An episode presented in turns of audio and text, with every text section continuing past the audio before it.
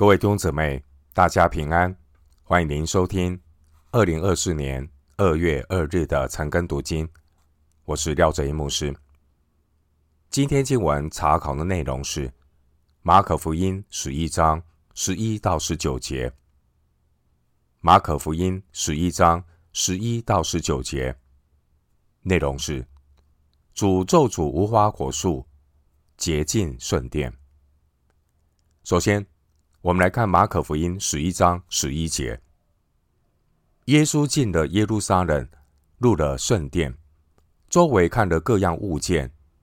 天色已晚，就和十二个门徒出城，往伯大尼去了。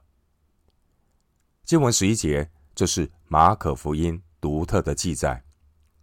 十一节提到，主耶稣他进入耶路撒冷的那一天傍晚。他先在圣殿周边做了初步的观察，了解圣殿是不是按照神的心意得到正确的安排和使用。主耶稣这次的勘察，也引发他第二日的行动。十五到十七节，当时候天色已晚，所以主耶稣只是勘察，没有采取任何的行动。这节经文的内容。也记录了耶稣当时候生活的一个小小的细节。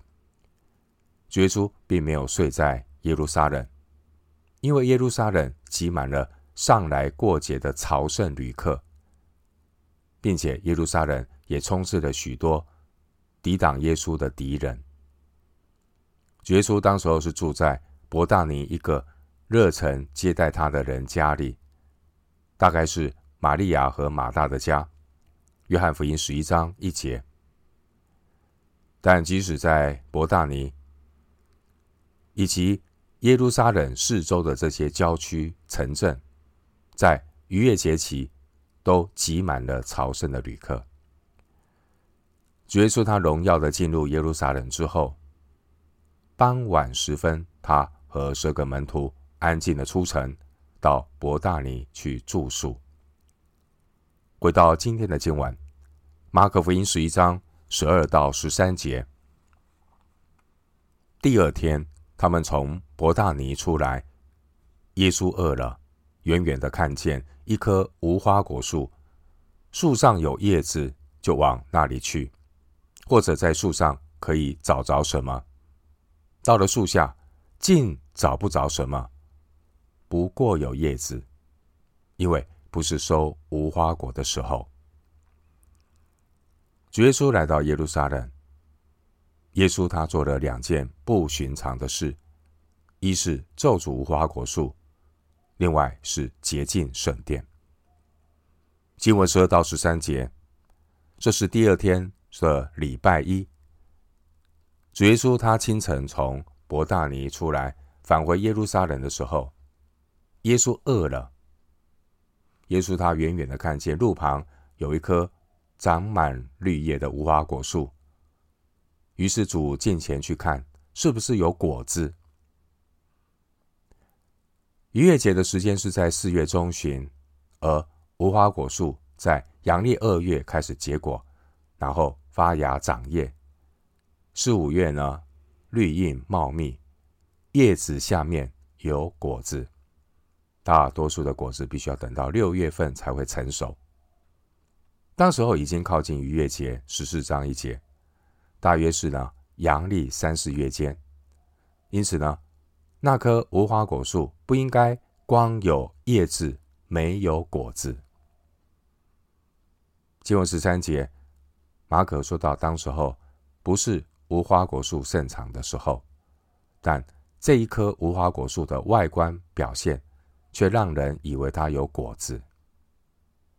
当主耶稣来到以色列中间的时候，主耶稣期待在选民身上寻找到生命的果子，却不料什么也找不到，而到处充满的是假冒为善的宗教人士，他们突然有敬拜神的仪文外表。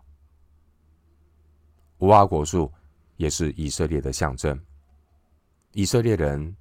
自义、骄傲，他们自诩是万民之上，他们藐视别人，他们就像这棵路旁的无花果树。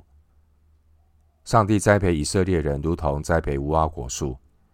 直到如今，主耶稣仍然期待在选民中间得一些果子，来满足神的心意。回到今天的经文，马可福音十一章十四节，耶稣就对树说：“从今以后，有没有人吃你的果子？”他的门徒也听见了。经文十四节。主耶稣对这棵树严词斥责。后来彼得说：“这是耶稣的咒诅。”二十一节，而这耶稣的咒诅无花果树也预告了神的审判将要临到以色列。我们要留意经文的属灵教训，并不是耶稣因为饥饿没有东西吃产生的愤怒的情绪。而是要告诉我们，以色列从此以后将要枯萎不结果子。在西元七十年，他们受到实质的审判，也就是这个咒诅的应验。在这一段关于无花果树的经文后面，紧接着下来是记载另一个耶稣的行动，也就是洁净圣殿，圣子来到他自己的殿。查看敬拜他的圣殿，但是圣子耶稣却发现充满了污垢，所以主耶稣宣告审判也就在所难免。尽管当时候这西律的圣殿极其辉煌，但将来没有一块石头会留在另外一个石头上。西律圣殿在西元七十年被焚毁，到了西元一三。五年，又因为一个革命，一场革命彻底的被夷为平地。后来，以色列人被分散在世界的各地，直到一九四八年以色列复国，就如同无花果树的树枝发嫩长叶，但却仍然很难找到果子。今天，在犹太人中，基督徒也只是小群。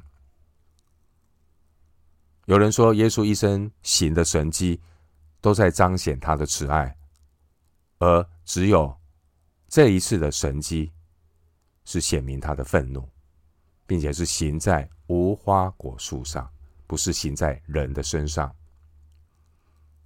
这个神迹提醒：无花果树如何，圣殿也如何；圣殿如何，国家和民族也如何。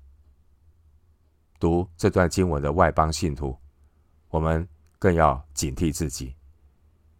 使徒保罗曾经警告说，外邦人不可以向以色列人夸口。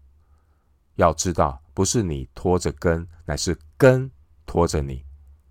他们因为不信，所以被折下来；你因为信，所以立得住。罗马书十一章十八到二十节。另外，罗马书十一章。二十二到二十三节经文也说，神的恩慈和严厉，向那跌倒的人是严厉的，向你是有恩慈的。只要你长久在他的恩慈里，不然你也要被砍下来。他们若不是长久不信，仍要被接上，因为神能够把他们重新接上。回到今天的经文。马可福音十一章十五到十七节，他们来到耶路撒冷，耶稣进入圣殿，赶出店里做买卖的人，推倒兑换银钱之人的桌子和卖鸽子之人的凳子，也不许人拿着器具从店里经过，便教训他们说：“经上不是记着说，我的殿必称为。”万国祷告的殿吗？你们倒使他成为贼窝了。十五到十九节这段经文记载耶稣第二次洁净圣殿，在三卷对观福音都有记载。主耶稣在开始公开侍奉之后，他曾经洁净过圣殿一次。约翰福音二章十三节。而这段经文是耶稣在地上的工作快要结束的时候，主再次的洁净圣殿。第一次洁净圣殿，主耶稣称圣殿是我父的殿。约翰福音二章十六节。当时候，主耶稣是以神的儿子这样的身份来洁净圣殿。而现在十七节，主耶稣称呼圣殿是我的殿。耶稣他是以基督的身份来洁净圣殿。经文十五到十六节记载犹太人在圣殿里的买卖活动，主要是为了方便献祭以及缴殿税的人，而交易的场所就是在外邦人的院子，并不是圣殿的其他地方。之前主耶稣抵达耶路撒冷之后，他傍晚的时候进入圣殿区域勘察。主耶稣他主要环绕的区域就是圣殿的内院和外邦人院。按照摩西律法的记载，人擅自进入圣所要被治死。民数记三章三十八节。圣所后来在内殿和外殿中间呢，有一个隔断的墙。列王记上六章十六节，以弗所书二章十四节。然而，当时的大祭司该亚法，他却准许商人在外院贩卖各种礼仪上的洁净之物，比如酒、油、盐，还有一些献祭的祭牲、牛、羊、鸽子等。当时候，在圣殿的外院，那商业交易的规模相当可观，有记载说，曾经有一个商人，在一天之内提供了三千只羊供贩卖，结果导致圣殿四周散发出这些牲畜的排泄物，那种散发出来的臭味，并且还有不良交易的铜臭味，而这也必严重的影响敬虔的外邦人在圣殿的外院向神的祷告，也影响了。教师们在圣殿外院向外邦人讲道。在当时候，巴勒斯坦流通的三种货币，这三种货币分别是罗马帝国当局发行的罗马货币，还有外省希腊的货币，以及本土推罗的货币。按照犹太人的规定，所有二十岁以上的犹太男子每年必须要缴纳。半舍克勒的圣殿税，出埃及记三十章十二到十六节。因为呢，这个罗马的钱币上面铸有人的头像，啊，这是有偶像的不洁净。而犹太人通用的推罗钱币没有这个人头像，所以外来的犹太人在缴税前需要兑换成兑换成这个。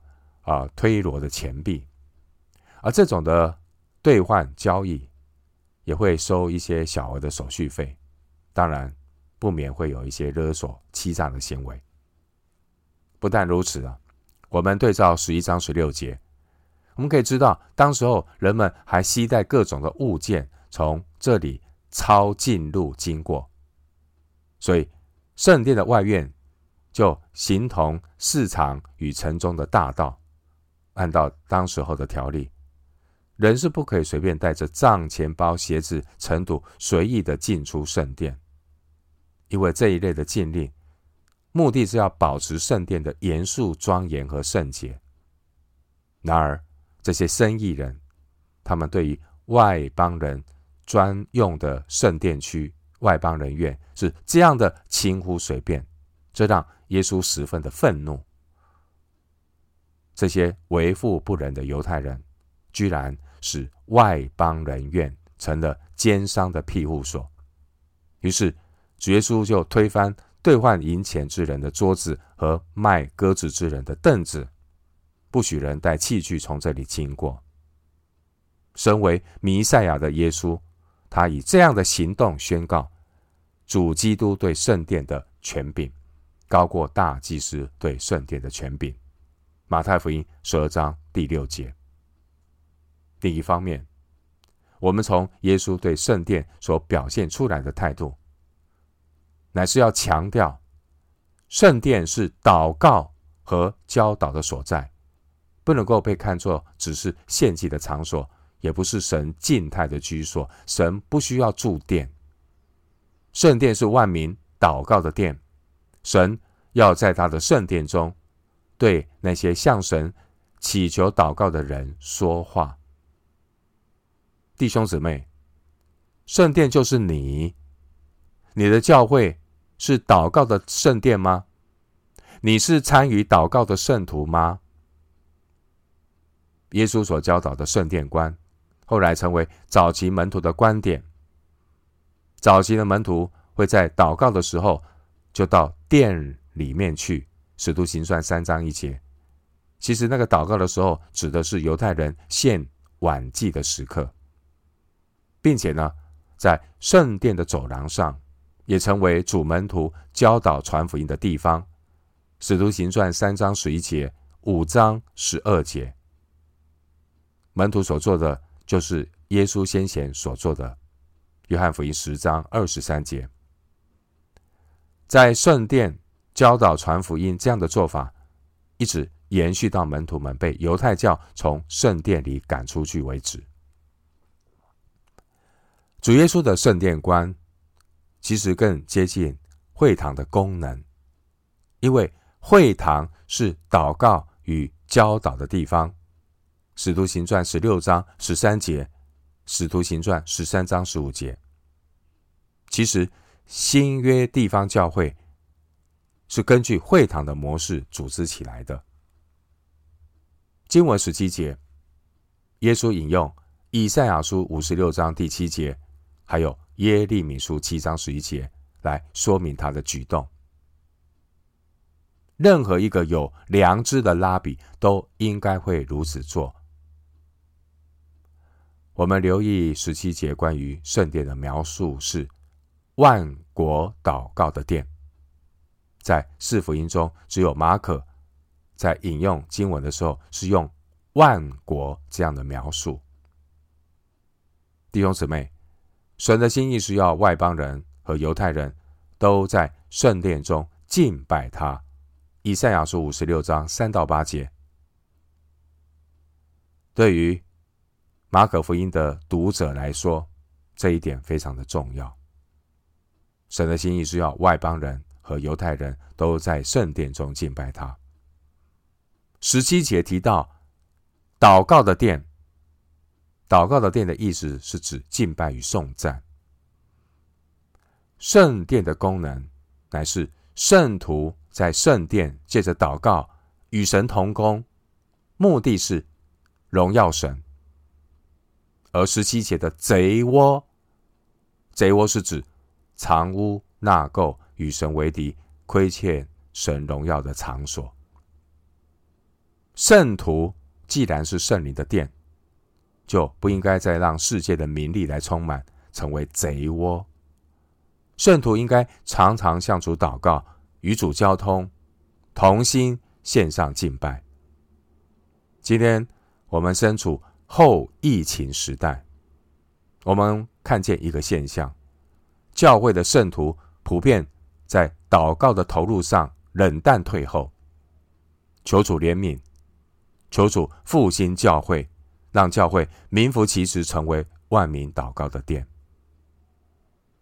回到今天的经文，马可福音十一章十八到十九节，祭司长和文士听见这话，就想法子想要除灭耶稣，却又怕他，因为众人都希奇他的教训。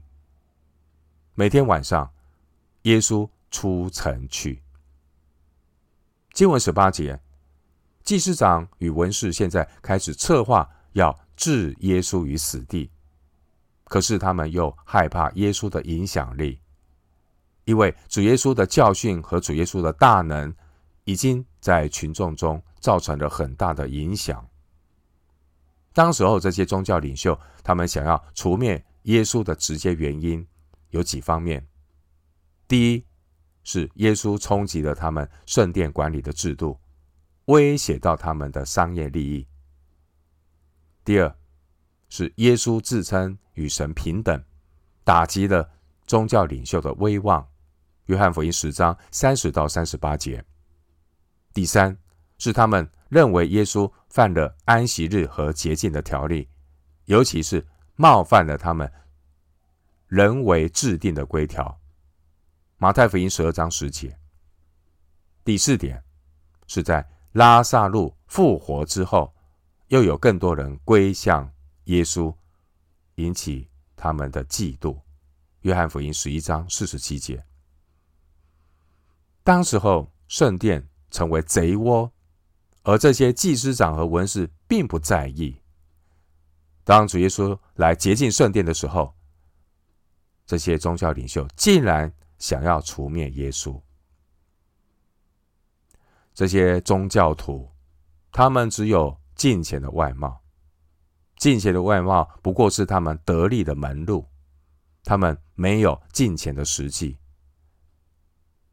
这些假冒为善的宗教领袖，处心积虑的想要除掉耶稣，但是因为耶稣受到群众的拥护，主耶稣当时在众人中有很高的威望，导致这些公会的人还不敢采取行动。弟兄姊妹，愿那施恩叫人恳求的灵充满你和你的教会，愿你的教会。名副其实，成为万民万国祷告的殿。我们今天经文查考就进行到这里，愿主的恩惠平安与你同在。